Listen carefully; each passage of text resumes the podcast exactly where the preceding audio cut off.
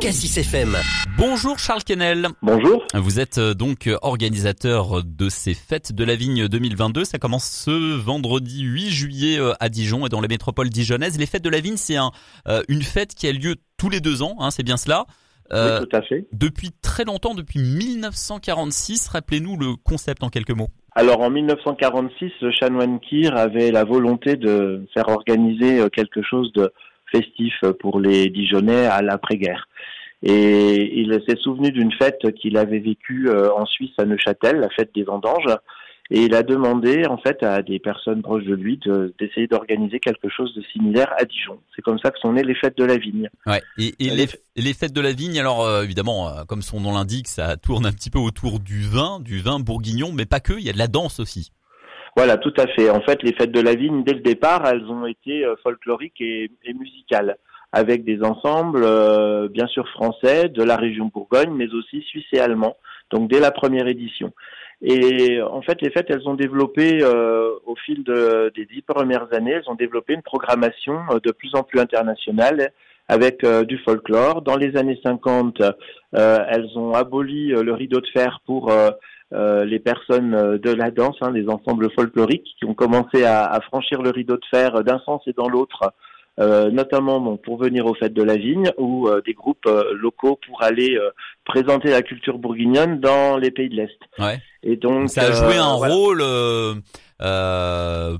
politique, j'ai envie de dire presque, enfin pas poli, enfin en tout cas. Pratiquement, pratiquement. Et puis au niveau politique local, oui, parce que les fêtes de la vigne ont créé des ponts entre Dijon et de nombreuses villes et de nombreuses villes européennes. Et c'est ainsi que, par exemple, Dijon a été jumelé avec Volgograd ou avec euh, Skopje euh, en Yougoslavie à l'époque. Hum, hum. Ok, c'est venu comme ça. Euh, donc évidemment, l'objectif, c'est de faire connaître encore une fois le, le, le vin bourguignon, le, le vin de, de, de, la Côte d'Or situé autour de Dijon, et puis les danses folkloriques. Ces danses, dites-nous en un petit peu plus, sont quel type de danse euh, On parle de danse folklorique, mais on parle de quoi concrètement? Alors on parle surtout d'art et tradition populaire et on parle de patrimoine culturel immatériel. Il faut savoir que euh, le folklore en France souvent a une connotation un petit peu désuète, ringarde, mais en fait euh, les arts et traditions populaires, c'est plus de 60% du patrimoine culturel immatériel classé par l'UNESCO dans le monde. Et donc euh, Dijon bah, tout à fait indiqué pour un moment d'échange entre ces patrimoines culturels immatériels, nous avec notre double classement, euh, climat du vignoble de Bourgogne et euh, repas gastronomiques des Français, et toutes ces cultures euh, du monde populaire qui perpétuent des traditions mm. séculaires, voire millénaires, qui font partie des, des identités profondes de, de chaque euh, peuple de la planète. De chaque région, et voilà, ce qui constitue un, un, patrimoine immatériel, comme vous le dites, euh, reconnu par, par l'UNESCO. Mais ma question, c'était surtout de savoir euh, les, les, danses que l'on voit pendant ces fêtes de la vigne, c'est ça ressemble à quoi? C'est plus du ballet, ça ressemble à du tango, ça ressemble à quoi concrètement? On, va on va avoir des choses extrêmement variées. Nous, on, on aime on aime accueillir des groupes d'expressions assez différentes. On va avoir des groupes qui vont être extrêmement traditionnels. Je pense au groupe de République tchèque qui va présenter un programme euh, en costume, bien entendu, euh, en musique vivante, avec des danses traditionnelles quasiment pas adaptées à la scène. Et à côté de ça, on va accueillir des groupes qui seront plus des ballets, euh, qui utilisent leurs danses traditionnelles, leurs costumes, leurs pas, leur musique, pour créer un véritable spectacle plus, plus, plus contemporain.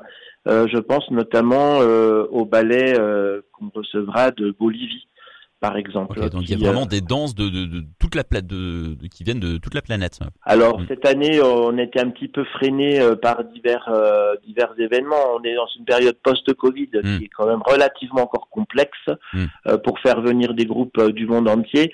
Et on va dire que la situation en Ukraine ne nous a pas aidé avec la flambée des coûts des transports, ce qui fait que l'Afrique qui devait être représentée au départ ne le sera pas puisque les billets d'avion sont devenus tellement chers mm. pour eux qu'ils n'ont plus pas pu envisager de poursuivre une venue à Dijon. Euh, nous aurons du coup trois continents représentés, le continent donc d'Amérique latine avec euh, donc la Bolivie en ensemble folklorique, avec un ensemble musical du Brésil et d'Argentine, et nous aurons euh, l'Asie qui sera représentée avec un ensemble exceptionnel d'Inde composé de 48 artistes nous aurons aussi qui fait le pont entre l'Europe et l'Asie, la Turquie, qui était un grand habitué des fêtes de la vigne dans le passé. Donc c'est le grand retour de la Turquie sur les fêtes de la vigne à Dijon, avec un groupe qui est déjà venu et qui avait été primé par le passé à de nombreuses reprises. Et puis, bien entendu, l'Europe, euh, avec des ensembles euh, des Baléares, de Chypre, de Grèce, de Hongrie, de, République, tchèque, de République tchèque, vous en parliez euh, aussi, de, Pologne, et, de France aussi.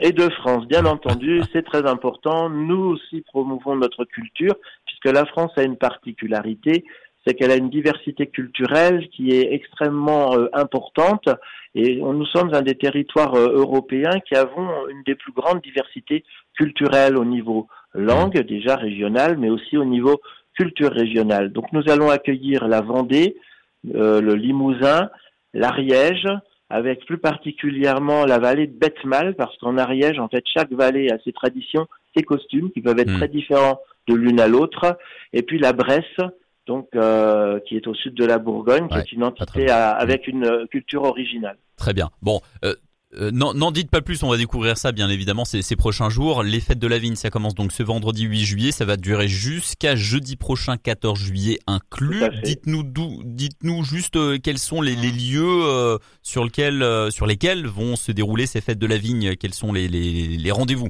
les plus importants. bien sûr, la scène principale des fêtes de la vigne, c'est Place de la Libération. Euh, la cour de flore du Palais des États accueille le village euh, du festival avec une seconde scène. Pour euh, samedi et dimanche, nous aurons aussi un petit marché autour de la fontaine du Barrezet, place François Rude. Mmh. Quand, ça, à quelle heure À quelle heure, à peu près? Alors, tout ça, ça fonctionne en fait en journée hein, pour le week-end, à partir de la fin de matinée jusqu'à tard dans la soirée. Entendu. Et puis, voilà, nous avons aussi le théâtre des Feuillants avec des spectacles du monde où les groupes peuvent se produire euh, de façon un peu plus euh, euh, fournie sur des durées plus longues. Au Cellier de Clairvaux, une très très belle exposition de costumes de fête en Pays Basque. Euh, au de Clairvaux également des apéritifs et goûter avec les groupes, l'occasion de découvrir des spécialités apportées par nos groupes internationaux et des animations aussi à la Cité internationale de la gastronomie et du vin et à noter samedi après-midi la découverte de l'utilisation de la farine de maïs dans deux cultures traditionnelles françaises, Bresse et Ariège. Entendu. Merci beaucoup Charles Kennel, très bonne journée. Bonne journée à vous. Au revoir. Cassis FM.